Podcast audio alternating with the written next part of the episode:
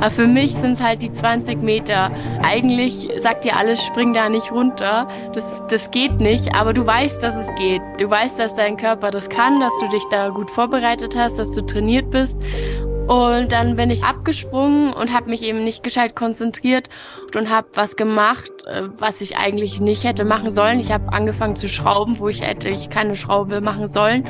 War dann direkt wieder da und wusste, oh, das äh, ist jetzt schlecht gelaufen. Habe das Wasser auch gesehen und habe versucht, mich so sage ich mal ich wollte mich eigentlich kopfwärts retten, aber das habe ich dann gemerkt, dass ich dazu viel Rotation habe und ich wusste, dass ich jetzt auf dem Rücken lande. Also ich war der ganzen Situation dann schon bewusst, was jetzt halt auch passiert.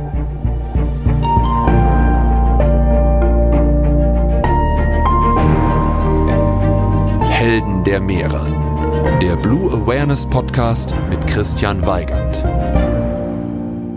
Hallo und herzlich willkommen zu dieser Episode von Helden der Meere. Stell dir vor, du stehst auf einer Klippe. 20 Meter unter dir brodelt der Ozean. Du siehst viele Menschen, die gekommen sind, um dir zuzuschauen. Von hier oben sehen sie da unten winzig klein aus. Und alle warten darauf, dass du herunterspringst. In dieser Situation würden sich die meisten von uns ganz schön unwohl fühlen. Iris Schmidtbauer liebt solche Situationen, was nicht heißt, dass sie nicht trotzdem auch jedes Mal wieder ihre Angst überwinden muss, um abzuspringen. Als professionelle Klippenspringerin tut sie das aber immer wieder. Und sie springt nicht nur einfach ab, sondern sie versucht möglichst komplizierte und anspruchsvolle Figuren in der Luft zu vollführen. Ihr schwierigster Sprung beinhaltet drei Rückwärtssaltos und eine doppelte Schraube. Tja, das ist mutig, denn das kann auch mal schiefgehen. Wir werden in dieser Folge darüber sprechen, was passiert denn eigentlich, wenn ein solcher Sprung mal in einem Bauchplatscher landet. Aber wir werden auch von der Eleganz und Schönheit sprechen, die ein solcher Sprung eben auch bedeuten kann. Und davon, wo ein solche Sprünge hinführen. Iris ist nämlich mittlerweile eine der besten Klippenspringerinnen weltweit. Sie wird uns auch mitnehmen zu den Europameisterschaften, die dieses Jahr stattgefunden haben, zum allerersten Mal in dieser Disziplin und wo sie natürlich versucht hat, einen historischen Sieg zu erringen. Ob das geklappt hat, das erfahrt ihr in dieser Folge. Und außerdem auch ihren ganz besonderen Weg in die Weltspitze des Klippenspringens. Ich wünsche euch ganz viel Spaß bei dieser Episode mit Iris Schmidtbauer.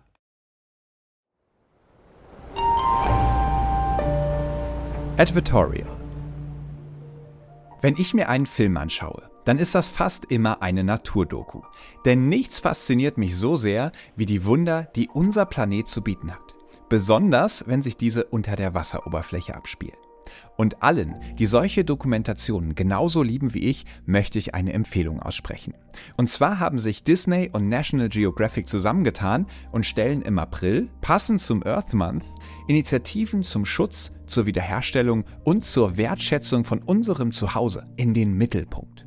Besonders den Earth Day, nämlich Montag, den 22. April 2024, solltet ihr euch notieren. An diesem Tag starten einige Highlights, darunter auch die Dokumentation Die geheimnisvolle Welt der Oktopusse, die vom Oscar-Preisträger und Meeresenthusiasten James Cameron produziert wurde. Ich durfte die dreiteilige Doku schon vorab anschauen und bin begeistert von diesen Tieren. Sie haben drei Herzen, blaues Blut und können sich durch ein Loch von der Größe ihrer Augäpfel zwängen. Sie sind intelligent, sozial und neugierig, aber zugleich auch furchterregend. Sie sind Meister der Tarnung und Verwandlung und sie besitzen erstaunliche Fähigkeiten, die die menschliche Vorstellungskraft übertreffen. Neugierig geworden? Selbst abtauchen in die geheimnisvolle Welt der Oktopusse könnt ihr am 22. und 23. April jeweils ab 20.15 Uhr auf National Geographic Wild im TV oder ab dem 22. April auf Disney Plus im Stream.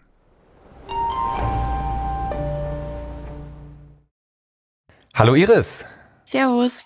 Herzlich willkommen bei Helden der Meere und ich freue mich, dass wir mit dir mal ein komplett neues Thema beleuchten. Und zwar das Klippenspringen. Und ich würde sagen, wir springen mal zusammen ab mit der ersten Kategorie. Meeresrauschen. Und in der Kategorie geht es darum, dein Erlebnis des Ozeans nachzuempfinden. Vielleicht kannst du uns mal mitnehmen in den perfekten Sprung. der perfekte Sprung tut natürlich die perfekte Vorbereitung, braucht er vorher. Ja, also jetzt halt im Wettkampf, ähm, ich glaube, ich denke gar nicht so an den Wettkampf, sondern eher versuche halt einfach den Moment zu genießen so ein bisschen eins zu werden mit der Umgebung. Ähm, am liebsten habe ich es natürlich, wenn wir Sprünge direkt von der Klippe machen. Das kommt halt leider nicht so oft vor, aber ab und zu doch schon. Ähm, das macht mir einfach auch am meisten Spaß. Und wenn ich dann so den Felsen unter den Füßen fühle und das Meer sehe, wenn es Schaum schlägt und es eigentlich richtig wild ist und windig und gar nicht so schön, dann macht es mir eigentlich, glaube ich, am meisten Spaß, ins Meer zu springen. Äh, das ist jetzt nicht unbedingt die perfekten Wettkampf Wettkampfvoraussetzungen, aber das macht mir einfach dann am meisten Spaß. Genau, und dann muss ich mich natürlich jedes Mal wieder überwinden, ins Wasser zu springen oder von 20 Meter zu springen.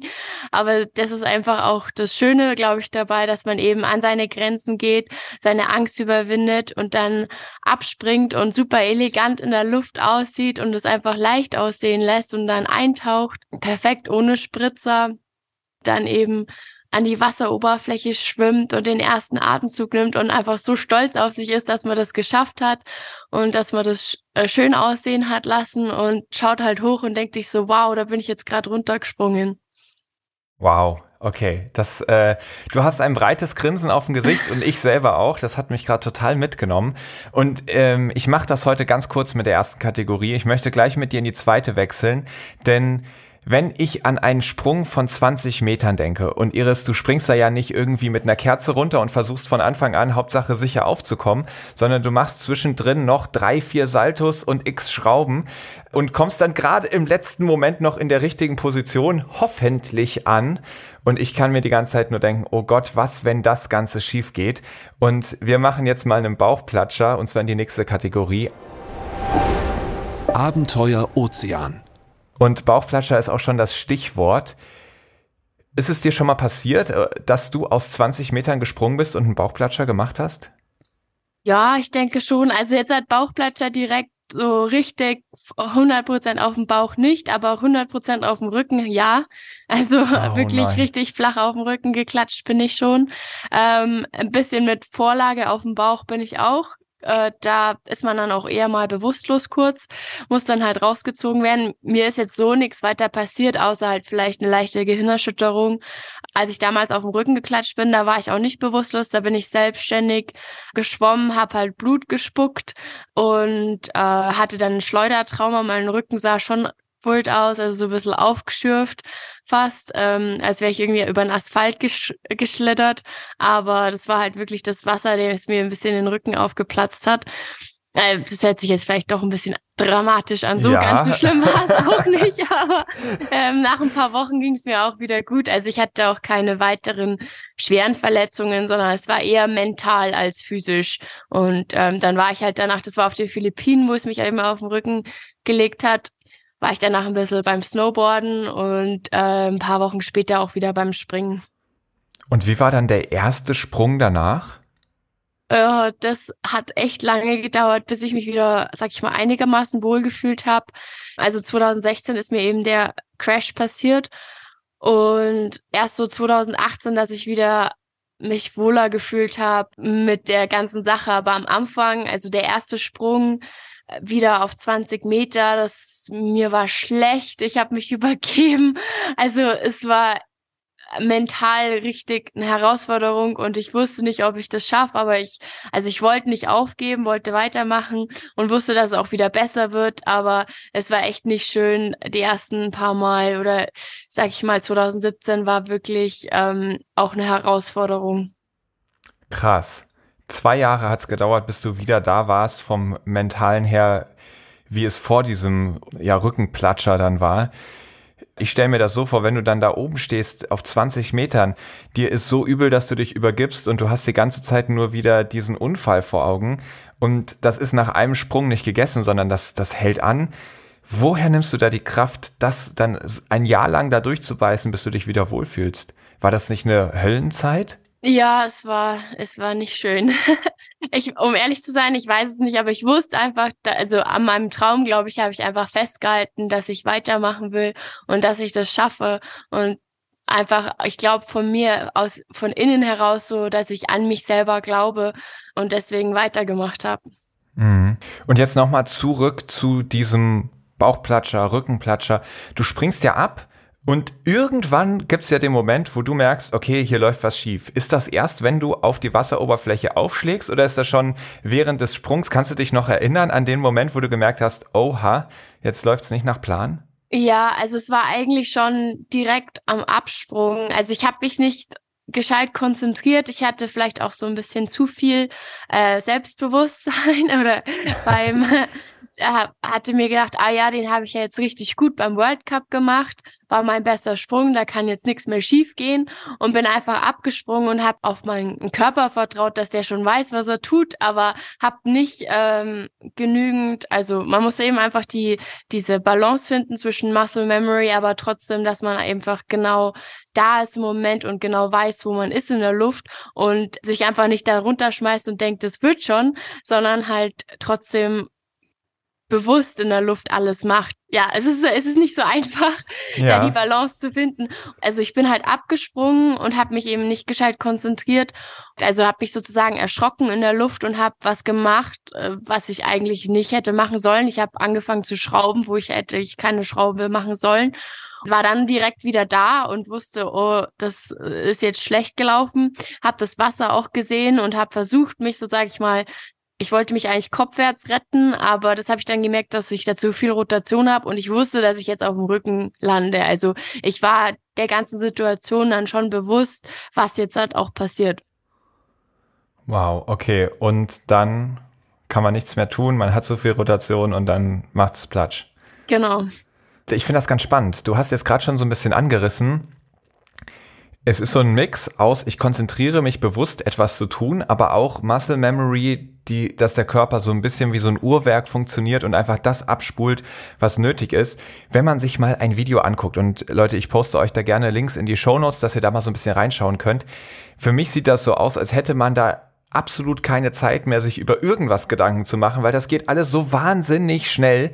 Diese ganzen Schrauben und Saltos und Drehungen und, und, und, und, und, und, das sind ja alles nur, wie viele Sekunden bist du da in der Luft, wenn du aus 20 Metern springst? Knapp zwei Sekunden. Knapp zwei Sekunden. Und in der Zeit machst du wie viele Saltos und Drehungen?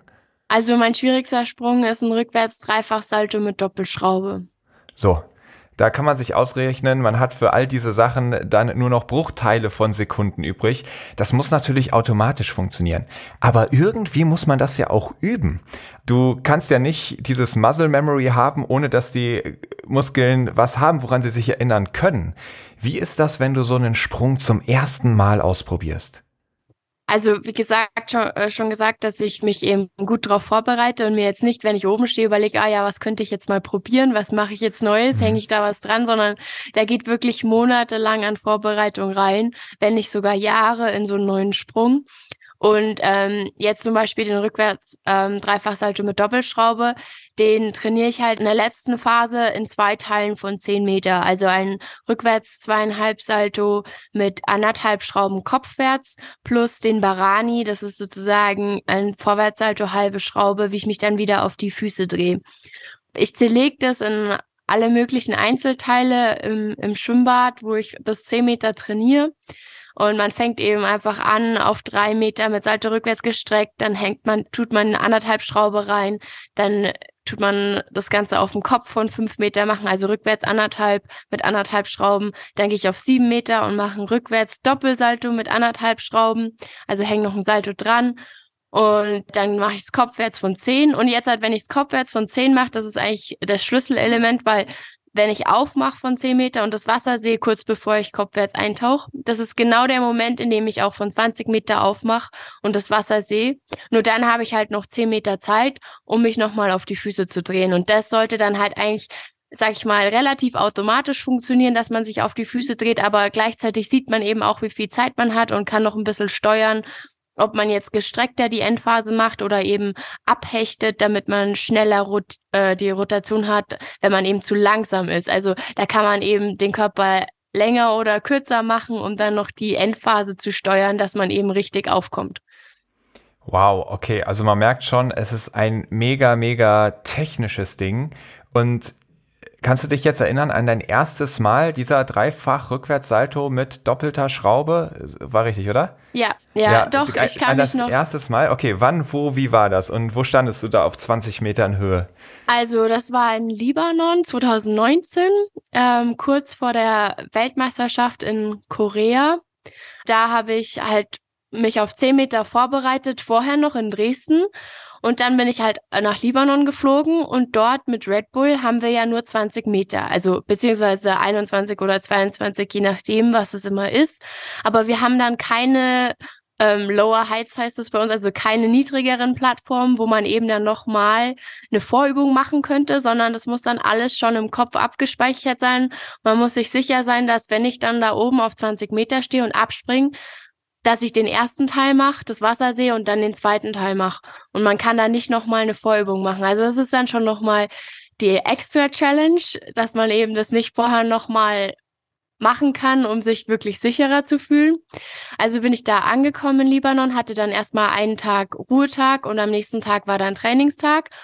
Und dann bin ich auf die 20 Meter Plattform oder 21 Meter und habe dann erstmal ein Doppelsalto mit halber Schraube vorwärts gemacht. Also das ist so mein Go-To-Dive, also den Sprung, den ich immer mache, um erstmal eine, das auszuchecken, zu schauen, wie sich so anfühlt, wie die Umgebung ist. Genau, und dann bin ich wieder hoch und habe mich halt mental auf den Sprung vorbereitet, vor allem auf den Absprung konzentriert, bin dann auf die Plattform gegangen, habe dann eigentlich nur an den Absprung gedacht, an die ersten zehn Meter also wie im Schwimmbad auch, gemacht und das Wasser gesehen und dann die zweiten zehn Meter sind automatisch, also haben automatisch funktioniert, auf die Füße gelandet, habe mich mega gefreut. Dann im Wettkampf hat der auch super gut direkt funktioniert und da in Libanon habe ich eben das Podium um 0,1 Punkt dann verpasst. Oh, das war halt dann schon schade. Ja, ansonsten war es ein echt super Wettkampf. Wow, krass. Und äh, du sagst dann immer, nach den ersten zehn Metern, dann siehst du das Wasser. Das heißt, dann stürzt du gerade kopfüber Richtung Wasseroberfläche und dann ist es für dich ein leichtes, äh, in den letzten 0,6 Sekunden oder so, die dir noch bleiben, dich schnell dann auf die Füße zu drehen mit dem, was du vorher geübt hast. Genau. Wahnsinn. Wahnsinn. Lass uns noch mal ganz kurz einen Schritt rausgehen. Was genau ist eigentlich Klippenspringen? Also das Klippe steckt ja drin und du sagtest am Anfang, das findest du eigentlich auch am schönsten. Aber oft springt ihr doch auch von einem Brett. Also wann genau spricht man eigentlich von Klippenspringen? Also Klippenspringen oder High-Diving ist auch ein Synonym dafür. Cliff-Diving heißt eben in der Red Bull Cliff-Diving World Series und High-Diving heißt es dann bei FINA World Cups, ähm, Weltmeisterschaften oder auch bei der Europameisterschaft war es jetzt dieses Jahr zum allerersten Mal dabei. Aber im Prinzip heißt es halt nur, dass mir höher als 10 Meter springen, beziehungsweise im Wettkampf ist es geregelt, dass die Damen von 20 bis 22 Meter springen und die Herren von 27. Und dass wir fußwärts tauchen. Aber die Figuren, die wir in der Luft machen, sind dem Turmspringen, das ja also olympisch 10 Meter kopfwärts und 3 Meter Sprungbrett kopfwärts ist, ist es sehr ähnlich. Also die ersten 10 Meter definitiv ähm, sehr ähnlich wie das Turmspringen. Dann eben in den zweiten 10 Metern drehen wir uns auf die Füße.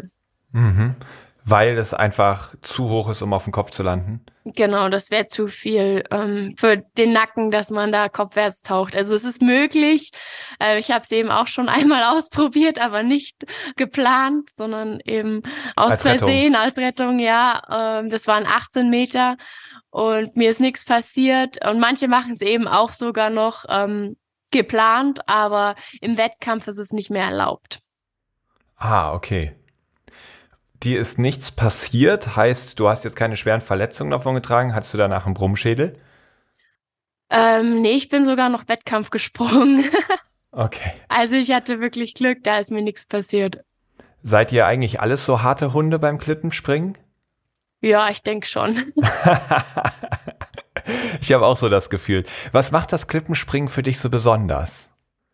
Ja, also man geht an seine Grenzen, muss seine Angst überwinden, sein push your own impossible sozusagen. Ähm, es ist aber auch halt die Faszination von der Perfektion, dass man was richtig Schwieriges richtig einfach aussehen lässt und ja, das macht mir einfach mega viel Spaß und dann kommt man halt auch noch in der ganzen Welt umeinander. Also sieht die ganze Welt, springt von allen möglichen Klippen, von denen man jetzt halt sonst nicht die Möglichkeit hätte zu springen, außer halt, dass wir jetzt halt mit Red Bull zum Beispiel da im Wettkampf eben dann vor dem Guggenheim Museum springen können oder Klippen in Portugal, das ist eigentlich sonst immer eher Naturschutz ist und dann eben für einen Wettkampf dürfen wir da springen, wo du sonst überhaupt nicht hinkommen würdest, mhm. weil du abgeseilt werden musst und dann mit dem Jetski um äh, um die Ecke äh, gebracht wirst, damit man eben wieder hochkommt. Ja, also so als Normalperson könnte man da jetzt eins, äh, wenn man da jetzt hinreist, gar nicht springen.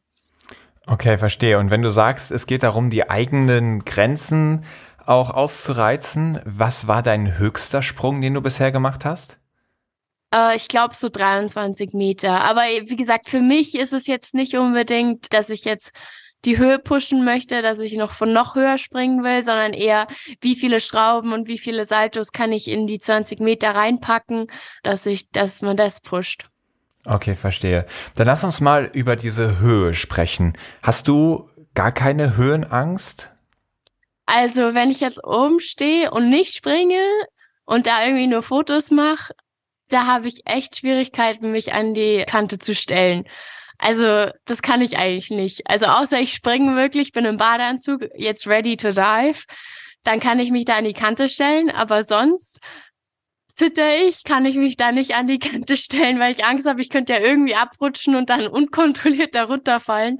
Also, es ist wie gesagt jedes Mal eine Überwindung und ähm, es ist ja was ganz was Unnatürliches eigentlich, da oben mhm. zu stehen und sich zu denken, ja, ich springe da jetzt da drunter, weil es wirklich richtig hoch ausschaut. Also ich denk mal, so von fünf Meter oder so, das kann vielleicht was noch Natürliches sein, wo man jetzt kein, also bei mir zumindestens für mich ist das kein Problem, da habe ich auch keine Angst und äh, da weiß ich, dass egal wie ich jetzt da runterfall, dass äh, nichts passiert vielleicht für andere ist fünf Meter schon sowas Unnatürliches, wo sie sich überwinden müssen. Aber für mich sind halt die 20 Meter, wo es wirklich eigentlich, sagt dir alles, spring da nicht runter. Das, das geht nicht, aber du weißt, dass es geht. Du weißt, dass dein Körper das kann, dass du dich da gut vorbereitet hast, dass du trainiert bist und das dann eben trotzdem zu machen. Okay, du sagst, mittlerweile weiß dein Körper, dass er das kann und du weißt, dass du das kannst. Wie war das denn bei den ersten Malen aus dieser Höhe zu springen? Da wusstest du es noch nicht. Wie konntest du dich überwinden? Ja, weil ich gesehen habe, dass die anderen das können. Und wenn die das können, dann kann ich das auch. okay. Und hast du irgendwelche Tricks? Du sagst, du musst dich jedes Mal aufs Neue überwinden, wenn du da stehst. Hast du irgendwelche Tricks, wie das klappt. Also ich weiß noch im Schwimmbad früher, wenn man mal irgendwie vom Fünfer oder vom Zehner gesprungen ist, gab es immer den Trick, gar nicht drüber nachdenken, sondern in den ersten drei Sekunden gleich springen. Je länger du wartest, desto schwieriger wird's. Ist das das Geheimnis oder hast du noch ganz andere Trip Tipps für uns? Also für mich ist es eigentlich eher so, dass ich schon erstmal auf der 20 Meter Plattform halt eine Zeit verbringen und mir das erstmal so gut anschaue, alles, wie das jetzt ausschaut und versuche mich ein bisschen wohl zu fühlen. Also mhm. wirklich, je länger ich da oben stehe und desto relaxter ich sein kann und dann fühle ich mich auch wohler und dann äh, denke ich über meine Sprünge nach, visualisiere meine Sprünge. Also stell mir genau vor, wie das jetzt halt sein wird, wenn ich dann äh, im Badeanzug an die Kante gehe, mich da hinstelle, wo schaue ich hin, äh, atme ich, ähm, spring ab, das sehe ich dann in der Luft. Genau, also ich schaue mir genau die Umgebung an, was ich dann eben auch sehen werde in der Luft. Und das ist meist einige Stunden, bevor ich dann springe. Also entweder am Tag vorher oder halt dann ein paar Stunden, bevor wir dann ähm, den ersten Trainings, äh, das erste Training haben. Also wir haben ja immer nur ein Training vorm Wettkampf. Das ist dann ungefähr so zwei Stunden, wo man dann zwei, maximal drei Sprünge machen kann. Okay, krass. Aber ja, also wie gesagt, ich versuche mich erstmal daran zu gewöhnen und meine Sprünge zu visualisieren, mir das vorzustellen und dann auch, wenn ich dann auf der Plattform stehe und ähm, kurz vor dem Absprung gehe ich auch auf alle Fälle nochmal meinen Sprung genau durch, wie das jetzt sein wird, so als ob ich den schon gemacht hätte und dann springe ich erst. Und du hast eben gesagt, du schaust dir genau die Umgebung an. Wie viel Unterschied macht denn der Ort, an dem du springst? Also ich könnte, man könnte jetzt ja sagen, 20 Meter sind 20 Meter, völlig egal, von wo man ins Wasser springt. Gibt es da doch Unterschiede, je nachdem, ob du am Meer stehst, ob du in, an einem Becken stehst oder ähnliches?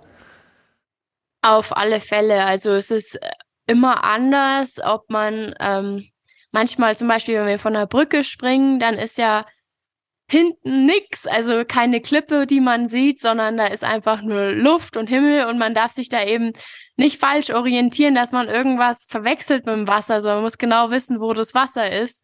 Auch oft halt mit äh, Sonne oder Wind und Regen, dass das einen auch ablenken kann. Oder auch wenn man jetzt halt auf der Plattform steht, vorm Absprung, wo schaue ich hin? Also da sucht man sich immer irgendwie halt einen Spot aus, den man dann anschaut vorm Absprung. Mhm. Genau. Und gibt es irgendwas, wo du sagst, also klang jetzt so, als ob Brücke zum Beispiel anspruchsvoller ist. Gibt es so dein, dein Lieblings- und dein Worst-Case-Szenario? Nee, also ich glaube, ich bin da relativ unkompliziert. Mir macht das jetzt nicht so viel aus. Ich mag es nicht so gern, wenn die Plattform sehr klein ist. Zum Beispiel in Mostar, das ist dann doch, wo wir von der Brücke springen.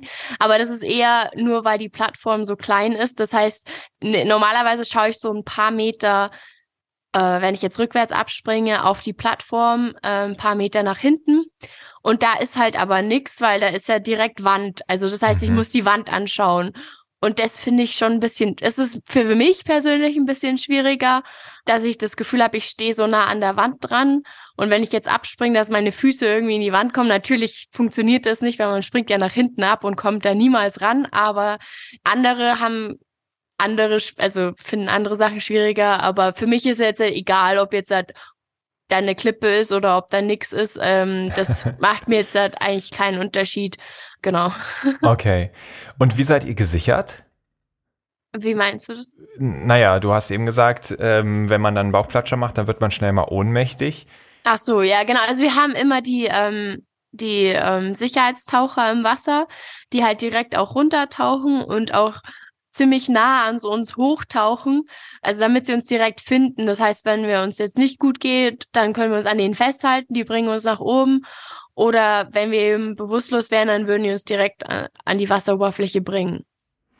Okay, wie tief taucht man denn ein, wenn man aus 20 Metern springt? Eigentlich nicht so tief, also man ist eigentlich innerhalb von drei Metern schon wieder abgebremst. Okay. Und was ich auch immer sehe, dass da irgendwie sprudeliges Wasser unten ist. Also man kennt das ja auch von, von so Turmspring-Events, dass da, also bei Schlag, wie war das früher? Raab hatte doch mal so ein Turmspringen. Mhm. Da wurde dann auch so unten eine Brause angestellt, damit wahrscheinlich die Oberflächenspannung aufgebrochen wird und man ja, nicht so das, aufklatschen das kann. Das denken viele, das denken viele. Aber also wenn man jetzt halt die Oberfläche oder das Wasser weicher machen wollen würde, bräuchte man eine riesen Bubble. Also die haben wir auch im Training ab und zu. Äh, nicht von 20 Meter, aber jetzt halt im, im Schwimmbad von fünf oder sieben Meter, wenn man was Neues probiert, dass es einfach nicht so weh tut und man nicht so viele blaue Flecken bekommt. Ähm, das ist eine massive, riesen Luftblase, die da von unten nach oben kommt. Aber dieses bisschen gesprenkelte, was man denkt, was die Wasseroberfläche bricht, das bringt überhaupt nichts. Es macht kaum Unterschied, dass man das nicht merkt. Das ist nur dafür da, dass man eben die Wasseroberfläche sehen kann und es richtig spottet. Weil wenn das jetzt spiegelglatt ist, hat man richtige Schwierigkeiten abzuschätzen, wie weit man jetzt von der Wasseroberfläche entfernt ist. Ah. Also deswegen spritzen auch die Scuba Diver uns, damit man eben das richtig spotten kann. Okay, verstehe. Jetzt gibt's noch eine Disziplin, die ich bei dir gesehen habe. Ist wahrscheinlich keine Disziplin, aber ein Trick, dass du vor deinem Sprung an dieser Kante der Klippe nochmal einen Handstand machst und aus dem Handstand abspringst. Ja. Also, also für mich unfassbar. Du merkst, mir fehlen die Worte. Ist das was, wo du sagst, das muss man machen, um irgendwie diesen Sport zu pushen und ich habe da Bock drauf? Oder sagst du da, oh Gott, oh Gott, oh Gott? Oder ist es was, wo du sagst, ich will unbedingt das mit diesem Handstand hinkriegen? Ja, also für mich war das schon so, das war mein Traumsprung. Also ich wollte immer diese Rückwärtshandstandschraube lernen. Als ich den Sport angefangen habe, habe ich gesagt, das ist der Sprung, den ich machen möchte. Und es hat wirklich, also erst seit diesem Jahr, dass ich den Sprung jetzt neu mache und geschafft habe zu lernen. Erstmal hat es am Handstand sehr lange gescheitert, weil ich keinen Handstand konnte. Und es hat wirklich gedauert, bis ich den Handstand konnte. Und mich hat es einfach fasziniert und ich wollte das immer lernen. Man muss jetzt keinen Handstand machen. Es gibt natürlich ein paar extra Punkte, wenn man einen Handstand macht. Genau, aber das ist jetzt halt, also das ist, ist dann dem Springer überlassen, welche Sprünge er sich aussucht. Wir müssen vier verschiedene Sprünge machen, vier verschiedene Kategorien abdecken. Genau, und ich habe mir jetzt eben als einen von meinen Sprüngen den Hand Rückwärtshandstandschrauber ausgesucht. Und das kann ich jetzt vielleicht auch noch gerade sagen. Also den kann man natürlich nur auf einer Plattform machen. Den kann ich jetzt eigentlich nicht auf einer Klippe machen. Und deswegen machen wir unsere Optional Dives, also die schwierigeren Sprünge, die wo keinen limitierten Schwierigkeitsgrad haben, immer von der Plattform, weil damit wir eben äh, jede Absprungrichtung machen können und dass wir eben auch, wenn man jetzt von der Klippe springt, muss man ja ab und zu mal ein bisschen rausspringen, damit man ins tiefere Wasser springt. Und damit man eben darüber nicht nachdenken muss, sondern einfach den Sprung sicher machen kann, weil das bei den schwierigeren Sprüngen auch gar nicht möglich ist, hier äh, unbedingt, dass man eben noch nach vorne rausspringt, weil man sonst nicht rumkäme. Deswegen machen wir die Optional Dives immer von der Plattform. Die Plattform ist halt dann oft auch direkt an die Klippe montiert, dass es halt cool ausschaut, aber eben sicher ist. Und nur die leichteren Sprünge, also den Required und den Intermediate Dive, den machen wir ab und zu mal direkt von der Klippe. Okay, verstehe. Du musst dann ja an dieser Kante direkt in den Handstand gehen. Das heißt, du stehst wirklich an der Kante, setzt die Hände neben die Füße an die Kante und gehst dann ganz kontrolliert langsam in den Handstand, richtig? Mhm, genau. Und du bist dir da so sicher, dass dabei nichts schief geht, weil, also das ist ja für mich so der gruseligste Moment, wenn in dem Moment der Handstand einfach nicht klappt und du kippst da komisch raus. Ich weiß nicht, ob dann, ob dann noch irgendwas zu retten wäre aus 20 Metern. Ähm, ja, das sollte nicht passieren. ähm, also ich bin mir da schon ziemlich sicher. Klar, das ist auch schon mal durch meinen Kopf gegangen. Aber also wenn ich im Handstand nicht richtig stehe, weiß ich, dass ich auch wieder runterkommen kann und auf die Plattform zurückkomme und nicht unbedingt runterfall. Aber das macht einfach Übung aus, dass man weiß, dass man zurück auf die Plattform kommt und nicht runterfällt. Wahnsinn. Aber eigentlich, ja, wenn ich in den Handstand gehe, ich kann den Handstand sicher und ich weiß, dass ich ihn gut kann, auch im Wind. Ähm, in Italien hatten wir über 50 kmh Wind und ich habe trotzdem den Handstand gemacht. Und da habe ich ihn auch super gut gehalten. Und dann in Sydney äh, hatten wir perfekte Bedingungen und irgendwie hatte ich meinen Kopf nicht richtig, bin hoch in den Handstand. Keine Ahnung warum, bin wieder runtergekommen. Und es gibt dann natürlich Punktabzug, wenn man im Handstand steht und nicht abspringt und nochmal runtergeht. Und das hat mich wahnsinnig geärgert. Ja, und da war einfach mein Kopf nicht richtig. Da habe ich mich nicht richtig konzentriert, weiß auch nicht genau, was da los war. Ähm, abgelenkt irgendwie. Aber ja, also eigentlich weiß ich, dass ich einen Handstand eben, egal in welchen Bedingungen, richtig gut kann. Und wenn mhm. ich runterkomme im Handstand, dann ist es nur eine Kopfsache. Dann ist das, hat das nichts damit zu tun, dass ich den Handstand nicht kann, sondern dass ich mhm. im Kopf nicht richtig war. Wenn du dann sagst, ich habe mich riesig geärgert, bist du dann trotzdem noch gesprungen oder sagst du, oh nee, wenn ich mich gerade saumäßig ärgere, ist das keine gute Voraussetzung, um nochmal in den Handstand zu gehen und runterzuspringen? Also ja, ich habe dann Reset gemacht, bin nochmal hoch in den Handstand und bin dann gesprungen. Und dann denkt man sich halt schon, ja, wa was war jetzt der Unterschied? Warum habe ich ihn beim ersten Mal nicht gemacht? Wenn man ihn beim zweiten Mal macht, warum hat man ihn ja beim ersten Mal nicht gleich gemacht? Also das ist eben das mentale Spiel, was man da macht und das halt nicht nochmal passieren darf. Bist du da sehr streng mit dir? Ja, schon. Klingt ganz so. Lass uns mal in die Europameisterschaft 2022 gehen. Die hat in Rom stattgefunden und mit welcher Erwartung bist du in das Turnier gegangen? Also ich habe natürlich schon gehofft, dass ich gewinne, weil ich wusste, dass ich gewinnen kann, weil ich hatte die schwierigsten Sprünge von allen, also den höchsten Schwierigkeitsgrad und auch äh, in den vergangenen Wettkämpfen habe ich eigentlich immer vorne abgeschnitten, also die anderen Mädels, die auch mitspringen, geschlagen. Das heißt, ich wusste, dass ich gute Voraussetzungen habe, dass ich gewinnen kann. Aber ich wusste auch, dass es sehr einfach ist, dass man was verpatzt und dass es dann nicht funktioniert. Mhm. Das heißt, sobald ich einen Sprung verpatze, dann war's das. Und da habe ich eigentlich damit gerechnet, dass es, dass ich es wahrscheinlich verpatze, auch wenn ich wusste, dass ich es gewinnen könnte. Wann entscheidet sich denn eigentlich, wer welche Sprünge macht? Also du wusstest vorher schon, deine Sprünge werden die schwierigsten sein. Wie kann man das wissen? Müssen alle vorher schon angeben, was sie springen? Oder hast du die Girls beobachtet und gesagt, ja, okay. Ja, nein, also ich weiß ja, was alle für Sprünge können. Und momentan habe ich die schwierigste Serie weltweit. Also von allen Frauen weltweit, die diesen Sport machen, springe ich die schwierigste Serie. Krass. Okay. Hammer. Dann geht's los und du hast deine Serie gesprungen. Du hast drei Sprünge nicht verpatzt und stehst vom vierten Sprung. Also eigentlich habe ich den dritten ein bisschen verpatzt, weil ich den eigentlich besser kann. Und da war ich dann schon mal ein bisschen ja sauer mit mir selber. Aber dann habe ich gedacht, egal, jetzt mal, es ist egal, es passiert, was passiert.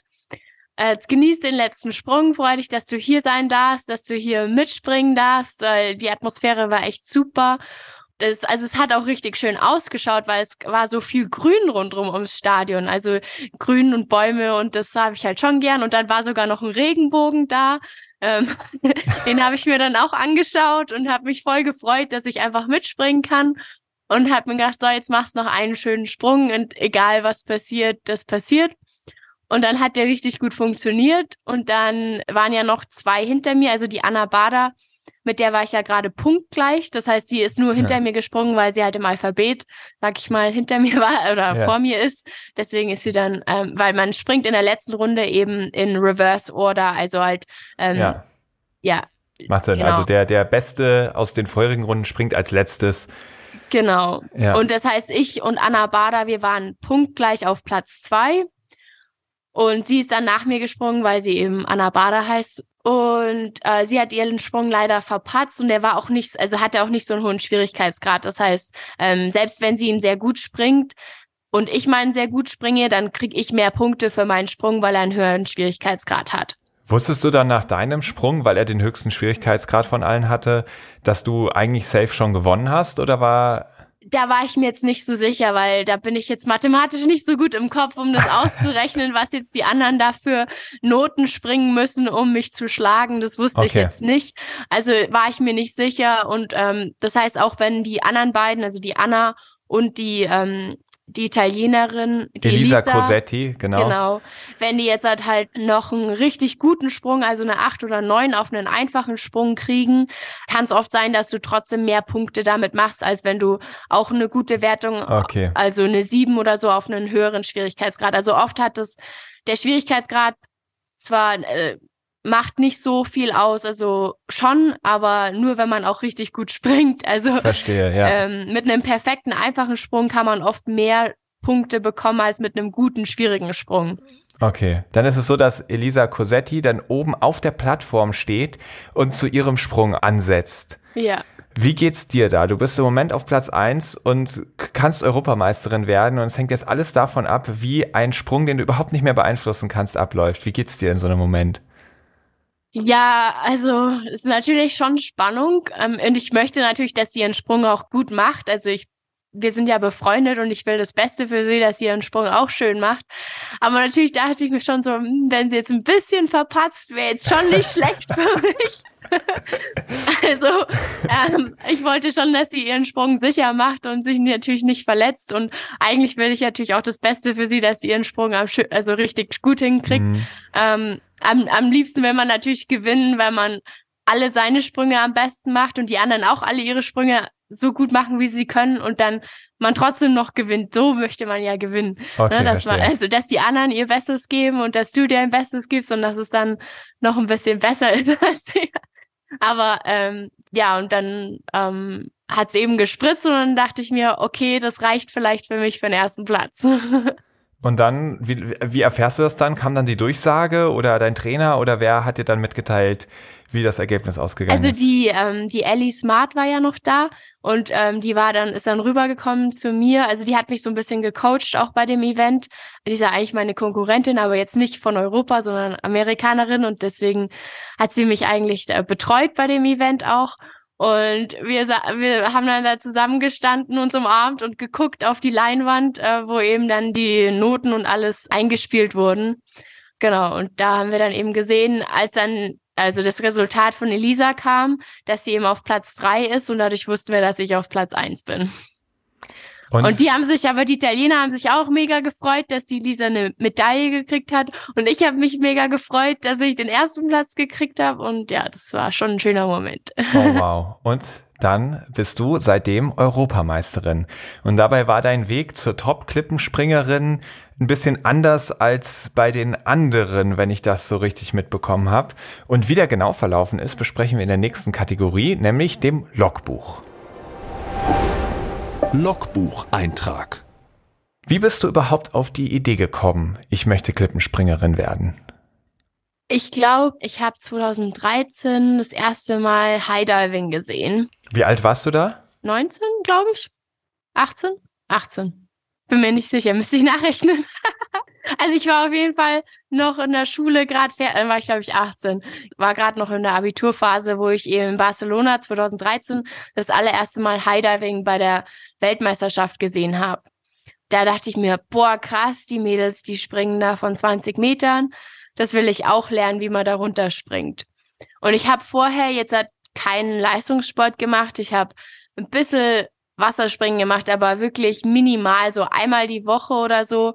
Oder bin hier an den See gefahren und habe mir selber was beigebracht. Wir haben hier so ein paar Plattformen in Utting, wo man so vor fünf, sieben und zehn Meter ich springen kann, also je nach Wasserstand. Mhm und ähm, habe auch mit YouTube-Videos mir so ein paar Sachen selber beigebracht. Ab und zu bin ich nach München gefahren, wo es auch einen kleinen Verein gibt, der einmal die Woche trainiert. Also ich glaube mittlerweile schon mehr, aber damals war es eben nur einmal die Woche für mich maximal.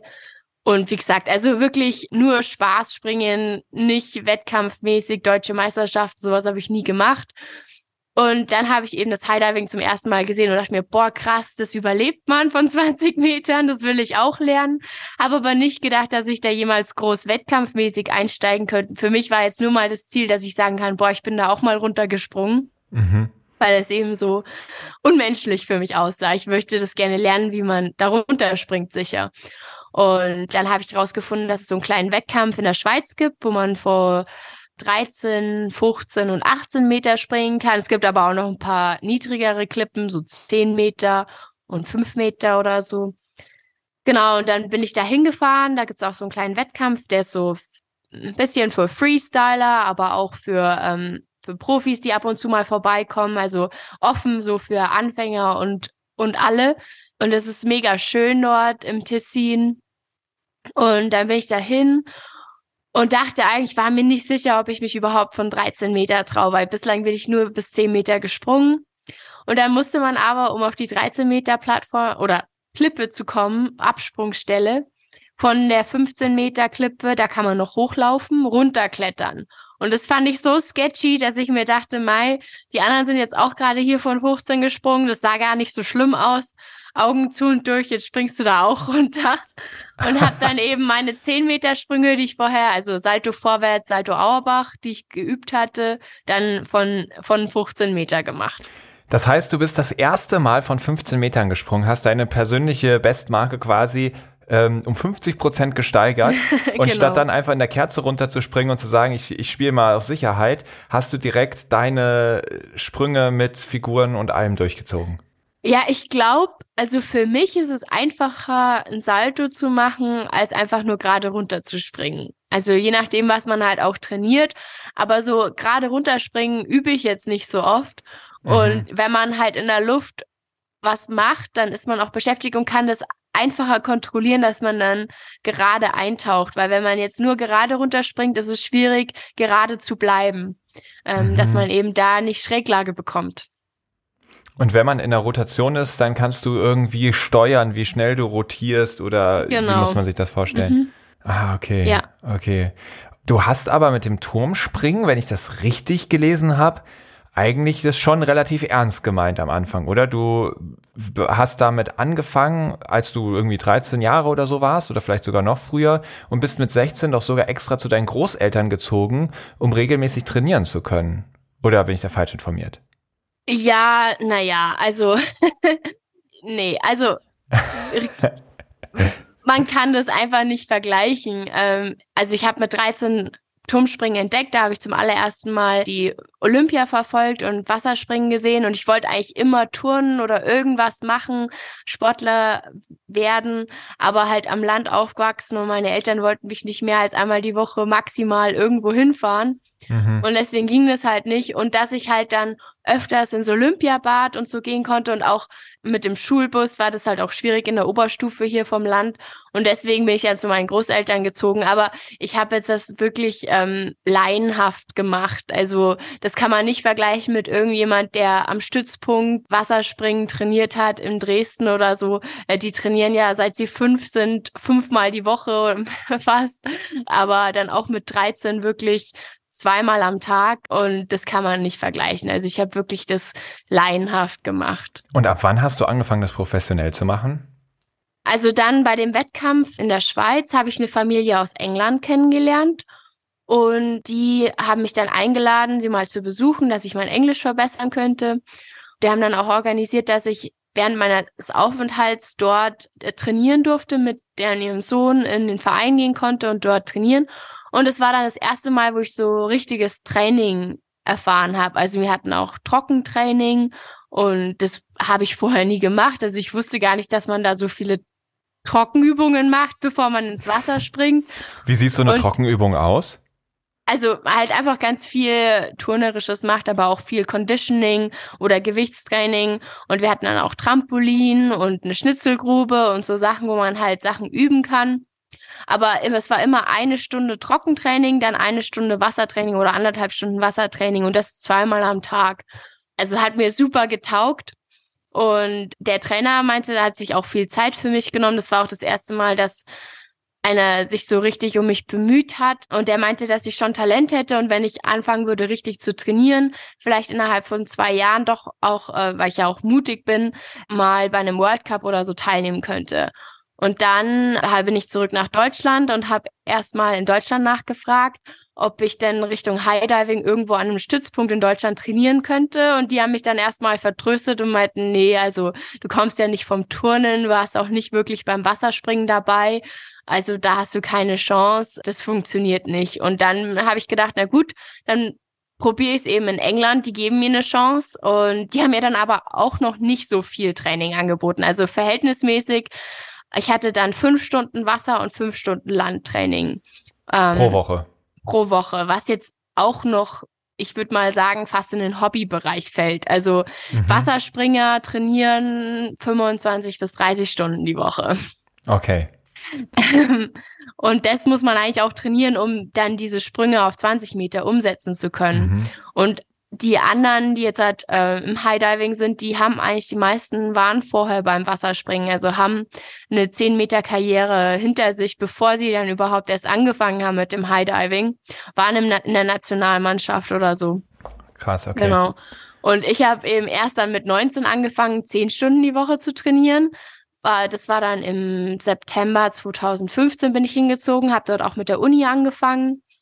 Und dann im Februar 2016 war ich bei meinem ersten World Cup. Also nicht zwei Jahre, sondern nur ein paar Monate später. Krass. Weil du einfach so krasse Fortschritte gemacht hast in deinen zehn Stunden Training die Woche. Ja, genau. Und wie lief der dann ab? Der World Cup, ja, solide. Also ich war nicht letzte, vorletzte bin ich gewesen. Aber ähm, ja, also ich habe meine Sprünge sicher runtergebracht.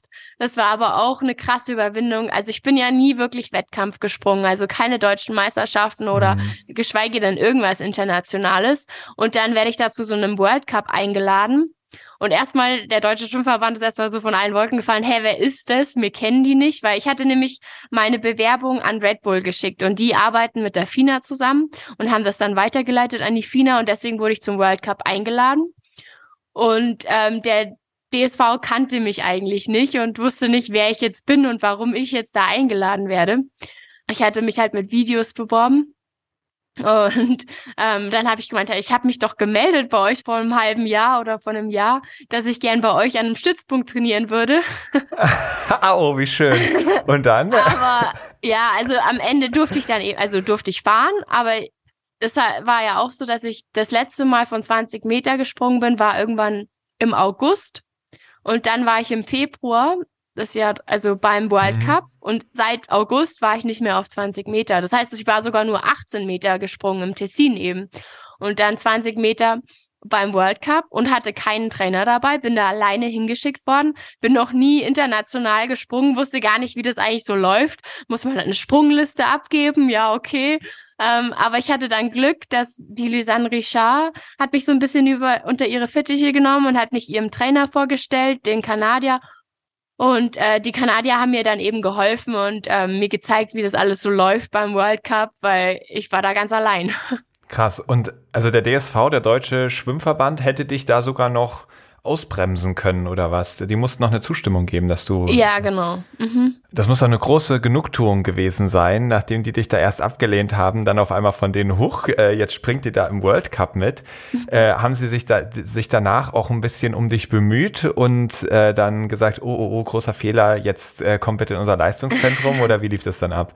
Naja, ganz so nicht, aber ähm, also ich habe mich einfach sehr gefreut, dass sie mich starten haben lassen.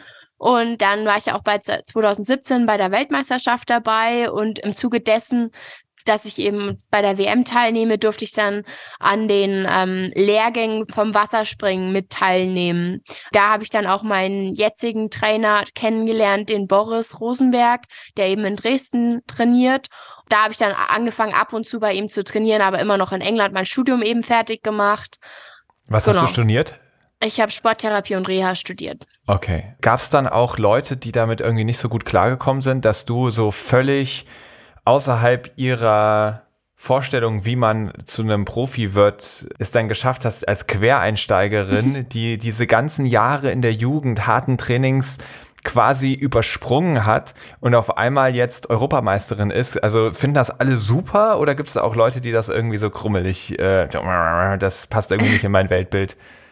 Also keiner ist jetzt halt da ähm, grummelig oder negativ zu mir, aber ich würde sagen, ich habe es ein bisschen schwieriger, dass sie jetzt auch nicht, es ist immer so ein bisschen Respekt da dabei. Also es ist ja, die, die sind jetzt nicht so mit offenen Armen und ganz herzlich, aber schon ganz lieb zu mir, aber mich jetzt so da zu integrieren ist schwierig. Also es ist immer schon so ein bisschen, bin halt schon ein anderer Sonderfall und das merke ich schon, dass ich nicht ganz dazu gehöre, aber sie sind schon ganz lieb zu mir. Also so ist es nicht, aber ich fühle mich trotzdem nicht ganz so, als würde ich wirklich dazugehören. Also so ein bisschen, ja, so ein bisschen anders halt. Okay, okay, okay. Kannst du das jetzt aktuell hauptberuflich machen? Bist du einfach Profi-Klippenspringerin und das war's? Äh, so ungefähr. Also hier und da jobbe ich so ein bisschen, was ich halt so machen kann oder so. Äh, wenn sich mal was ergibt oder ein Stunt-Double oder so. Ach krass, machst du sowas? ja, wenn ich darauf angesprochen werde, wenn es sich was ergibt, wo ich wo einen Sprung machen kann als Stunt, das ist natürlich immer super, weil das wird gut bezahlt. Also irgendwelche Filmproduktionen sind das dann wahrscheinlich oder wie muss man sich das vorstellen? Ja, zuletzt, also es ist jetzt aber auch schon ein bisschen länger her, habe ich halt was für einen Werbespot gemacht, genau. Okay. Spannend. Okay, und wie hat dein Umfeld darauf reagiert? Also ich meine, auch für deine Freunde, für deine Familie wird das ja wahrscheinlich dann irgendwie auch ein bisschen überraschend gewesen sein, dass du auf einmal Prof so eine Profikarriere anstrebst und das jetzt zu deinem hauptsächlichen Lebensinhalt wird. Wie, wie war die Reaktion des, der ganzen Menschen um dich herum? Waren die alle völlig begeistert oder waren die auch irgendwie so ein bisschen so, äh, okay? Ja, also meine Familie ist schon ein bisschen distanziert dazu und nicht so happy, glaube ich. Ähm, die würden mich schon lieber in einer soliden Karriere sehen als, als so Klippenspringerin. Ähm, und mh, mm, ja, ich werde schon immer regelmäßig gefragt, wann ich denn jetzt endlich mal was Vernünftiges mache und mein Leben auf die Reihe krieg weil ich meine, es ist halt nicht so einfach, von Preisgeldern zu leben. Gerade auch mit Corona habe ich dann schon ja. hier und da Unterstützung von meinen Großeltern benötigt. Ähm, mhm. Ähm, und jetzt halt geht's wieder. Also jetzt hatte ich ja eine gute Saison und ähm, denke, ist jetzt, halt, dass es auch alles wieder läuft und ich auf eigenen Beinen wieder stehe. Aber es gab schon schwierige Zeiten. Und ähm, gerade meine, also meine Oma findet das schon sehr schwierig, dass ich diese Karriere ähm, mir ausgewählt habe. Und ich glaube, meine Eltern sind jetzt, haben jetzt nicht Angst um mich, also die trauen mir das schon zu, die sind auch beide Motorradfahrer, die sind da nicht so ängstlich. Aber sie würden halt schon gerne haben, dass ich was Solides mache, wo ich ein solides Einkommen habe ja. und einen geregelten Lifestyle. Ähm, das ist, glaube ich, schon, schon schwierig für meine Familie. Ja. Und da sind sie jetzt nicht so happy, da, da stehen da jetzt nicht so dahinter. Auch, ich glaube, so Wettkampfsport und so, das sagt ihnen jetzt nicht so viel. Also da ja. Ja, es ist denen jetzt nicht so wichtig, was ich, ob ich da Europameisterin bin oder nicht. Ja, mal ist ja nicht so wichtig. Okay, wie wichtig ist es dir, Europameisterin zu sein? Also für mich war das schon ein Traum, äh, vor allem, dass es halt auch die aller, allererste Europameisterschaft ist im Highdiving, die jemals stattgefunden hat. Also mm. da so einen historischen Sieg zu kriegen, das ist natürlich was ganz Besonderes und das kommt halt nicht nochmal. Es gibt nicht nochmal die allererste Highdiving-Europameisterschaft. Das stimmt. Und den Sieg habe ich mir geholt und das ist halt schon echt richtig cool, da bin ich schon stolz drauf. Das kannst du auch sein. Darf ich fragen, musst du nicht beantworten, wie muss man sich denn so ein Preisgeld vorstellen, wenn man so ein großes Event gewinnt? Sind die Zahlen öffentlich? Darf man dich danach fragen? Was, was kann man damit verdienen, wenn man so ein Event gewinnt? Also ich weiß nicht, ob die Zahlen öffentlich sind, aber ich glaube, dass ich das schon sagen darf. Also ich okay. habe jetzt 5000 Euro für den Sieg bei der Europameisterschaft bekommen. Es ist jetzt, ja, das ist, das, also das ist, klingt vielleicht erstmal nach viel, aber es ist überhaupt nicht viel, wenn man davon leben möchte. Genau, genau, ja. so ist es eben. Und es ist halt wahnsinnig schwierig, Sponsoren zu finden, weil es ist halt so eine Nische und ähm, für die lokalen Unternehmen bin ich halt zu international, weil die sagen dann mal, das bringt uns nichts, wenn du irgendwo in Portugal von der Klippe springst. Mhm. Wir unterstützen lieber hier den lokalen Volleyballverein. Und ja. für die internationalen bin ich halt zu klein. Da bin ich einfach nicht bekannt genug. Einen Sponsor habe ich, Budgie Smuggler, meine Badeanzüge, die sind aus Australien, die sind auch super cool. Deswegen, aber was ich da bekomme, das reicht jetzt auch nicht zum Überleben. Also es muss halt alles, die ganzen Preisgelder zusammensammeln und dann halt wirklich sparsam leben. Also momentan habe ich auch keine eigene Wohnung, keine fixen Kosten, die ich jetzt sozusagen zahlen muss. Es wäre halt schon mal cool, wenn ich mir eine eigene Wohnung leisten könnte. Jetzt im Sommer habe ich halt hier und da bei Freunden gewohnt, von Wettkampf zu Wettkampf oder bei meiner Trainerin auf der Couch in Dresden, ähm, dass ich mir das überhaupt leisten habe können. Crazy. Und das finde ich so krass, wie diese Sportarten auseinandergehen. Also während wir aufnehmen, findet gerade die Weltmeisterschaft statt und da weiß man, dass falls die deutschen Fußballer diesen Wettbewerb gewinnen würden, bekommen sie, glaube ich, alle irgendwas so um eine halbe Million dafür ausgezahlt. Jeder in diesem Kader. Und du als einzelne Person hast die Europameisterschaft gewonnen und bekommst 5000 Euro und musst so viele Opfer bringen, um wirklich voll in dieser Sportart sein zu können. Wie sieht das aktuell aus? Wie viel Training steckt im Moment dahinter? Also du hast mal gesagt, zwischenzeitlich waren es dann mal 10 Wochenstunden. Bist du mittlerweile bei diesen 25, 30 ja. Stunden? Ja. Also ja, also jetzt hat, ich habe jetzt auch vor, ab nächster Woche wieder in Dresden zu trainieren, die Off-Saison. Und da werde ich 25, 30 Stunden die Woche trainieren. Okay, also das heißt, dein Aufwand ist in etwa so wie ein Vollzeitjob, zumindest so eine Dreiviertelstelle, die du einfach permanent in, in das Training reinsteckst. Ja, und ich meine, es kommt ja noch ein bisschen mehr dazu, weil man muss ja noch planen, man muss halt sich auch richtig gut ernähren, dann viel schlafen. Ähm, man kann mhm. jetzt nicht mal hier mit nur sechs Stunden Schlaf auskommen, weil dann kommst du nicht durchs Training, weil das so anspruchsvoll ist und in der Mittagspause sich halt nur was zu kochen und ein bisschen auszuruhen, dass man dann wieder seinen Körper, mit seinem Körper alles gibt am Nachmittag. Das ist halt schon echt zehrend und abends, also man bringt recht viele Opfer. Man kann da jetzt auch nicht mal mit Freunden noch irgendwie weggehen oder so weil dann ist der nächste Tag des Trainings schon wieder dahin. Also ich trinke halt, wenn ich im Training bin, auch keinen Alkohol und achte halt wirklich schon extrem auf meine Gesundheit, dass ich das überhaupt, mein Körper überhaupt ähm, die belastbar, so belastbar ist. Weil wenn ich das nicht optimiere, dann geht's mir einfach auch schlecht. Also dann komme ich, kann mein Körper nicht so viel trainieren. Krass, ja. Und natürlich, du trainierst ja nicht nur, du hast wahrscheinlich kein tolles Management, was für dich alle Flüge bucht und mit den Sponsoren spricht und sonst was. Das wirst du ja auch noch alles nebenbei machen müssen. Genau, also, genau. wenn ich gerade gesagt habe, das ist fast wie ein Vollzeitjob, eher ein Dreivierteljob, völliger Quatsch. Ich bin mir sicher, es ist deutlich mehr als ein Vollzeitjob, was du da aktuell investierst. ja. Am Abgrund der Meere beim Klippenspringen schwingt für mich auch wirklich immer diese Gefahr mit, die damit auch verbunden ist. Es gibt ja auch Unfälle beim Klippenspringen, wahrscheinlich keine tödlichen bei euren Wettkämpfen, bei denen du so mitmachst, aber ich habe es mal so gesehen, es gibt schon einige Schlagzeilen, dass irgendwelche Leute Sprünge von immer höher machen und es dann tödliche Unglücke gibt, zum Beispiel bei einem, der irgendwie aus 40 Metern am Wolfgangsee gesprungen ist wo sind für dich Grenzen erreicht? Also bei dir selber hast du gesagt, du musst eigentlich nicht so viel höher als 20 Meter gehen. Dir geht es eher darum, was in diesen 20 Metern passiert. Gibt es irgendeine so Grenze, wo man sagen würde, also ab da sollte einfach auch kein Mensch mehr springen? Also ich weiß, dass der Lasso Schaller, das ist ein Spätzle von mir, der hat den Weltrekord gemacht mit 58,8 Metern, wo er da gesprungen ist. Wow. Aber das ist natürlich auch ein bisschen auf seine Gesundheit gegangen. Ähm, das heißt? Ja, also ich weiß es jetzt nicht genau, aber Knieverletzung, Hüftverletzung oder so, jetzt vielleicht nicht direkt, aber Langzeit, weiß ich nicht. Äh, kann ich jetzt nicht so direkt beurteilen, aber es war, ist auf jeden Fall schon geht auf die Gesundheit, wenn man vor so hoch springt. Ähm, also als Laie, glaube ich, ist zehn Meter eine gute Grenze. Okay. Äh, man muss halt auch immer darauf achten, dass es halt tief genug ist, dass man jemanden im Wasser hat, der einen rausziehen kann. Also, dass da ein Boot ist oder so. Weil, wenn man mal bewusstlos ist, muss es halt schnell gehen. Also, die, man ist ja auch nicht so lange bewusstlos und es ist eigentlich auch gar nicht so schlimm. Das Schlimme wäre eben, dass man eben dann ertrinkt ja, wenn jetzt halt man nicht trainiert ist und auf dem Rücken fällt, habe ich auch schon gehört, dass sich Leute einen Wirbel brechen oder so.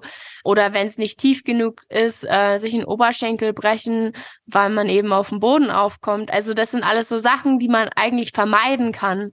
Mhm. Also einerseits muss man halt körperlich fit sein, man muss sich langsam hochtasten, nicht einfach da so denken, boah, jetzt springe ich da mal runter und beweis meinen Mut, das ist eigentlich total Blödsinn. Also man muss sich wirklich darauf vorbereiten und langsam höher gehen. Also wenn man gut 10 Meter springen kann, kann man auch mal 12 Meter oder vielleicht 15 Meter springen, aber alles über 15 Meter ist wirklich, geht dann schon ins Extreme. Und wie gesagt, wenn es irgendwas höher ist als 10 oder auch schon von 10 Meter, würde ich immer sagen, man müsste jemand wirklich, also man muss sowieso, egal welche Höhe man springt, man muss immer schauen, dass es tief genug ist fünf Meter Wassertiefe braucht man, äh, dass man weiß, wie hoch es ist, weil oft kann man es nicht so gut einschätzen. Man mhm. steht da oben auf der Klippe und denkt sich, ja, das sind vielleicht zehn Meter. Ach, sind es doch 18 Meter. Oder also okay. es, es ist schwierig, sowas einzuschätzen. Also deswegen muss man es immer messen. Wasser checken und jemanden im Wasser haben mit dem Boot oder mit dem Floß oder was auch immer, dass man eben zumindest jemand da hat, der einen helfen kann. Ähm, das ist schon mal das Wichtigste. Und sich mhm. langsam hocharbeiten. Ja. Du bist von Red Bull gesponsert, kann man das sagen? Oder sind einfach nur die Wettkämpfe von Red Bull ausgetragen? Also ich bin kein Red Bull Athlete, aber ich bin als Permanent Diver der Red Bull Cliff Diving World Series sozusagen, die wird von Red Bull gesponsert oder von Red Bull ausgetragen und da werden dann auch immer, also da wird man eben eingeladen zu allen Wettkämpfen, wo man Preisgeld gewinnen kann und die Flüge und jetzt die Unterkunft wird dann natürlich auch immer übernommen. Also okay. genau. Verstehe. Es gibt ja durchaus Stimmen, die Red Bull kritisch sehen, die vor allem sagen, Red Bull macht halt diese Gefahrensportarten und pusht die Athleten auch über Limits hinaus und gefährdet sie damit. Was würdest du dazu sagen? Also, ich würde sagen, dass Red Bull mich noch nie irgend zu irgendwas gepusht hat, was ich nicht will. Wir haben immer die Möglichkeit zu sagen, nee, das ist für mich nicht richtig. Also das ist für mich zu viel oder das traue ich mir nicht zu. Da hat mich noch nie jemand irgend für irgendwas gepusht, was ich nicht machen möchte. Das wird auch uns jedes Mal wieder gesagt, dass mhm. wenn wir uns das nicht zutrauen, dass wir jederzeit natürlich zurück, also dass das, dass wir diejenigen sind, die entscheiden, ob das okay ist oder nicht. Ich bin eigentlich, also ich liebe Red Bull, weil sie mir überhaupt die Möglichkeit geben, von allen möglichen Klippen und Orten in der Welt zu springen, wo man eben sonst nicht hinkommen könnte, sonst nicht springen könnte. Und dass ich meinen Sport da ausüben kann, das tun kann, was ich liebe. Mhm. Ähm, da bin ich Red Bull eigentlich super dankbar, also dass das überhaupt so klappt und so funktioniert und dass es sowas gibt. Mhm. Cool. Ist es dir schon mal vorgekommen, dass du einen Sprung abgebrochen hast? Dass du einfach gesagt hast, ich fühle es gerade nicht und dann einfach wieder runtergegangen bist, ohne zu springen? Im Training ja. Also im Wettkampf nicht, aber im Training durchaus. Und woran lag es dann? Also das waren dann ja wahrscheinlich Sprünge, die du vorher schon gemacht hattest oder auch dann danach irgendwann gemacht hast? Dass ich in dem Moment einfach nicht ready war. Okay. Genau. Also mhm. eher Kopfsache, mental, ja. Mhm. Du hast die schwierigste Sprungkombination von allen Athletinnen überhaupt. Mhm. Könnte es dir passieren, dass du da deine Limits zu krass pusht, um ganz on top of the game zu sein und im Nachhinein vielleicht sagst, oh, da habe ich mir selbst zu viel zugemutet, da bin ich über die Grenzen gegangen, weil du die Wettbewerbe gewinnen wolltest, vielleicht auch weil du dann auch die Preisgelder brauchst Oder ist das was, wo du sagst, nee, nee, nee, nee, nee, also das ist alles so eine gründliche Vorbereitung, ich mache nur Sachen, die absolut safe sind, in die Richtung kann das gar nicht gehen. Ja, also ich mache nur Sachen, die wirklich safe sind, die ich, wo ich mir sicher bin, dass ich sie kann. Am Anfang, wo ich meine Crashs hatte, ganz am Anfang, da habe ich mich natürlich schon ein bisschen mehr gepusht und da habe ich dreifach gemacht, Triples gemacht, wo ich noch keine hätte machen sollen. Aber ich hatte halt auch keinen Trainer, mit dem ich gearbeitet habe oder keine Grundausbildung. Die Grundausbildung als Athlet, als Wasserspringer oder Turner oder irgend sowas, das hat mir einfach gefehlt. Deswegen hatte ich noch nicht die Aero Awareness und ich habe mich einfach gepusht, weil ich eben dabei sein wollte und habe vielleicht einen Triple gemacht, den ich noch nicht hätte machen sollen. Ähm, obwohl er beim ersten Mal vielleicht gut gegangen ist, aber beim zweiten Mal dann eben nicht. Da hatte ich einfach noch nicht die Erfahrung. Aber jetzt halt momentan mache ich definitiv Sprünge, die ich alle sehr gut kann und wo ich auch mich sehr gut darauf vorbereitet habe. Warum ich mit der Serie jetzt noch nicht die beste bin, obwohl ich die höchste Schwierigkeitsgrad habe, das liegt einfach daran, dass ich noch an der Perfektion arbeiten muss, vor allem an der Eintauchsphase, die immer noch nur so ein bisschen wackelig ist, die nicht so ganz klappt. Aber die, das wäre das gleiche Problem jetzt, wenn ich einfachere Sprünge machen würde. Okay. Mhm. Also deswegen macht es für mich schon Sinn, die schwierigeren Sprünge zu machen, weil ich würde jetzt keine besseren Noten bekommen, nur weil ich einen einfacheren Sprung mache. Ähm, Habe ich deswegen trotzdem noch die gleichen Sachen, an denen ich, sage ich mal, momentan noch arbeite, vor allem die Eintauchsphase eben. Mhm. Und die würde jetzt halt genauso, wäre genauso wackelig bei einem etwas einfacheren Sprung, würde ich mal sagen. Von dem her macht es bei mir jetzt keinen Unterschied, ob ich jetzt den einfacheren oder den schwierigeren Sprung mache. Ich denke mal, ich kriege die gleiche Wertung drauf und ähm, dann habe ich einfach mehr Punkte mit dem schwierigeren Sprung. Verstehe. Und jetzt mal in die Zukunft gedacht, gibt es da Sprünge, wo du sagst, boah, das wird mich total reizen. Vielleicht auch die Idee, die erste zu sein, die einen Sprung irgendwie mal vollführt hat? Ja, auf alle Fälle. Also ähm, da habe ich schon so Ideen im Kopf. Darfst du über die reden? ähm, ja, also vielleicht nicht. okay, das heißt, wir müssen einfach dranbleiben und freuen uns dann über die Nachricht, wenn es heißt, Iris Schmidtbauer hat als allererste den Vierfachsalto mit dreifacher Schraube gemacht. ja, genau. Sehr schön. Wir gehen jetzt mal in die letzte Kategorie und zwar Ebbe oder Flut. Ebbe oder Flut. Und ich stelle dich jetzt vor eine Entweder-Oder-Auswahl und ein, zwei Halbsätze und du sagst einfach, was dir dazu in den Sinn kommt. Sturm oder Flaute? Sturm. Meer, See oder Becken? Meer. Möglichst hoch oder technisch möglichst anspruchsvoll? Mm, Oh, das weiß ich nicht. Es kommt drauf an, die Kombination. Okay, die Kombination, sehr schön. Der größte Irrtum über das Klippenspringen ist? Also ich denke, vielleicht eine falsche Vorstellung ist, dass wir Adrenalin-Junkies sind, aber wenn wir Adrenalin-Junkies wären, dann hätten wir nicht alle so viel Angst, darunter zu springen. okay, gibt es irgendeine Athletin, die du kennst, bei der du sagst, okay, nee, die äh, ist völlig durchgepeitscht, die hat gar keine Angst oder seid ihr wirklich alle steht da oben und habt mit der Angst zu tun. Ja, wir stehen okay. alle da oben und Angst ist immer dabei, denke ich. Okay. Wo ich unbedingt noch runterspringen möchte. Also, wo ich mich jetzt schon richtig drauf freue, ist nächstes Jahr ähm, springen wir in Paris vom Eiffelturm. Und wow. da so ein Bild zu haben, wo ich in der Luft vorm Eiffelturm fliege, da freue ich mich schon drauf. das hört sich gut an. Was ich durch das Klippenspringen gelernt habe, Vieles, vieles. Also was ich gelernt habe, ist, dass man eben an seine Grenzen gehen kann und seine Grenzen pushen kann und seine Ängste überwinden kann und Sachen erreichen kann, die man denkt, die gar nicht möglich wären. Oh ja. Das kommt mir jetzt gerade noch so als Frage in den Sinn, wenn du sagst, die Ängste überwinden kannst. Was entdeckst du hinter der Angst, wenn du sie überwunden hast? Dopamin. okay, okay. Letzte Frage. Vor dem Absprung oder nach dem Eintauchen? Nach dem Eintauchen. Wenn du es geschafft hast, alles genau. geklappt hat. Mhm. Wir haben es jetzt auch geschafft. Es hat wunderbar geklappt. Liebe Iris, vielen lieben Dank für diese tollen Eindrücke, die du mitgebracht hast und wie offen und ehrlich du über diese Sportart und über dein Leben als Clipspringerin berichtet hast. Ich drücke dir die Daumen, dass du unterm Eiffelturm am Ende nicht nur tolle Bilder, sondern auch noch eine Goldmedaille in der Hand hältst und dass es in Zukunft ähm, ja bei dir weiterhin so erfolgreich läuft, dass dadurch auch ganz viele Sponsoren auf dich aufmerksam werden und du ähm, damit auch ganz, ganz viel Geld verdienen kannst, deine eigene Wohnung leisten kannst und das einfach eine, weiterhin so eine tolle Erfolgsgeschichte bleibt. Ich drücke dir die Daumen, auch dass das Ganze verletzungsfrei abläuft und vielen lieben Dank, dass du dir Zeit genommen hast und hier zu Gast warst.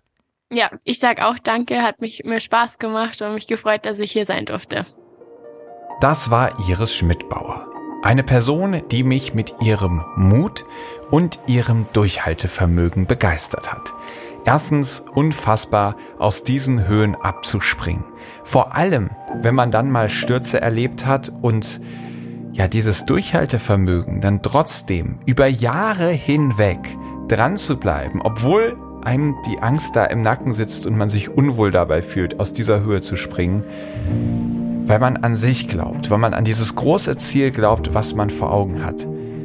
Das ist etwas ganz Besonderes, etwas, was mir höchsten Respekt abverlangt und etwas, was einen genau dahin führt, wo Iris jetzt steht. Nämlich ganz oben in der Weltspitze als die Frau, die die kompliziertesten Sprünge überhaupt durchführt. Das ist ein Titel und das ist ein Status, den sie sich erarbeitet und den sie sich verdient hat. Und ich bin extrem dankbar, dass sie hier im Podcast davon berichtet hat, dass dieser Weg eben nicht nur geradlinig war, sondern durchaus sehr, sehr herausfordernd. Und ich finde, so etwas macht einen Charakter wie ihres dann umso greifbarer, umso nahbarer und umso beeindruckender. Ich hoffe, euch hat diese Folge auch gefallen. Und bevor ich euch jetzt wie immer darum bitte, das Ganze zu teilen und zu liken und so weiter und so fort, muss ich mal ein paar Worte verlieren. Denn es gab von Spotify diese Wrapped-Funktion, das kennt ihr vielleicht selber auch, wo euch angezeigt wurde, was ihr am meisten gehört habt, wie viel ihr gehört habt und und und. Sowas gibt es auch für uns als Producer also als diejenigen, die Content kreieren. Und dann wird uns angezeigt, wie viele Leute haben das denn eigentlich gehört und was ist hier so los. Und die Zahlen, die da zusammengekommen sind, die haben mich wirklich aus den Socken gehauen. Das war krass zu sehen, wie sich der Podcast im letzten Jahr nochmal entwickelt hat. Das sind wirklich irgendwie Wachstumszahlen um 600 Prozent, was so das Streaming angeht und Co. Einfach großartig, dass ihr so dabei seid. Aber eine Sache war ganz, ganz, ganz besonders. Und zwar gehört Helden der Meere zu den Top 1% der Podcasts, die am meisten geteilt wurden. Und zwar nicht nur in Deutschland, sondern weltweit. Und das heißt, ich habe einfach nur eine Sache, die ich euch sagen kann. Danke. Danke, dass ihr diesen Podcast so oft weiterempfehlt, so viel teilt, dass von allen Podcasts auf der Welt, da sind ja auch alle englischsprachigen dabei, die ja eine viel größere Reichweite haben könnten, dass wir da unter den Top 1% sind, das ist so großartig. Also ich bin einfach nur von ganzem Herzen dankbar für jeden und jede von euch, ja, die diesen Podcast teilt und dadurch so wachsen lässt. Das Ganze entwickelt sich so großartig. Es macht einfach nur riesig Spaß und auch vielen Dank für eure ganzen persönlichen Nachrichten. Gerade nach der Making-of-Folge habe ich echt viele E-Mails und Co. erhalten jede davon macht mir echt riesig Mut, weil es ist ein so großer Unterschied, ob man für eine anonyme Menge einen Podcast produziert und am Ende sieht man zwar Klickzahlen, aber so richtig Menschen sind das dann für einen ja noch nicht. Oder aber, ob einem Leute schreiben, die sagen, ey, ich höre das so gerne. Ich sitze dann da und da und mit deren und den Personen und dann hören wir uns das an und wir lieben vor allem die und die Folgen. Ey, das sind die Leute, an die ich denke, wenn ich den Podcast jetzt produziere und mir denke, hey, ich möchte unbedingt, dass die eine geile Folge zu hören bekommen. Das ist meine Motivation, das ist mein Antrieb und dadurch, dass ihr mir diesen Kontakt gebt, dadurch, dass ihr mir diese Nachrichten schickt, kann ich die überhaupt erst erhalten. Deswegen ein Riesendank an alle, die das Ganze hier teilen und die mir Feedback geben. Großartig. Ja, Und das Ganze zeigt natürlich auch mein ganz persönliches Ziel mit diesem Podcast, was ja auch vom Blue Awareness e.V. geteilt wird, möglichst viele Menschen zu erreichen und für die Meere zu begeistern. Das funktioniert, das klappt wirklich. Und deswegen ist Blue Awareness auch weiterhin der Sponsor von diesem Podcast. Und wenn ihr das Ganze supporten möchtet, dann könnt ihr das durch eure Spenden tun. Dann könnt ihr diesem Verein beitreten. Und ihr habt es natürlich auch schon mitbekommen. Das Buch Ein Leben für den Ozean wird zehn Geschichten über die Helden der Meere erzählen. Wir sind da gerade im Crowdfunding, im Vorverkauf. Wir brauchen noch ordentlich Leute, die da mitbestellen, damit wir in den ersten Druck gehen können. Und deswegen auch da nochmal, falls das nicht was für euch wäre oder ein Weihnachtsgeschenk für irgendjemanden, tja, dann bestellt das gerne, da freuen wir uns, denn das ist mittlerweile auch so ein Herzensprojekt geworden und ich verspreche euch, wenn ihr das Buch in den Händen haltet, es wird einfach geil werden. So, das war's jetzt dazu. Ich wünsche euch jetzt eine schöne Weihnachtszeit. Wenn wir uns das nächste Mal hören, ist Weihnachten gerade vorbei. Aber dann hoffe ich natürlich, dass ihr wieder mit dabei seid bei der nächsten Folge von Helden der Meere. Aufnahme, Produktion und Schnitt Christian Weigand. Musik Paul Timmich und Dorian Behner. Design Malte Buck. Sprecher, Intro und Kategorien Moritz Schelius.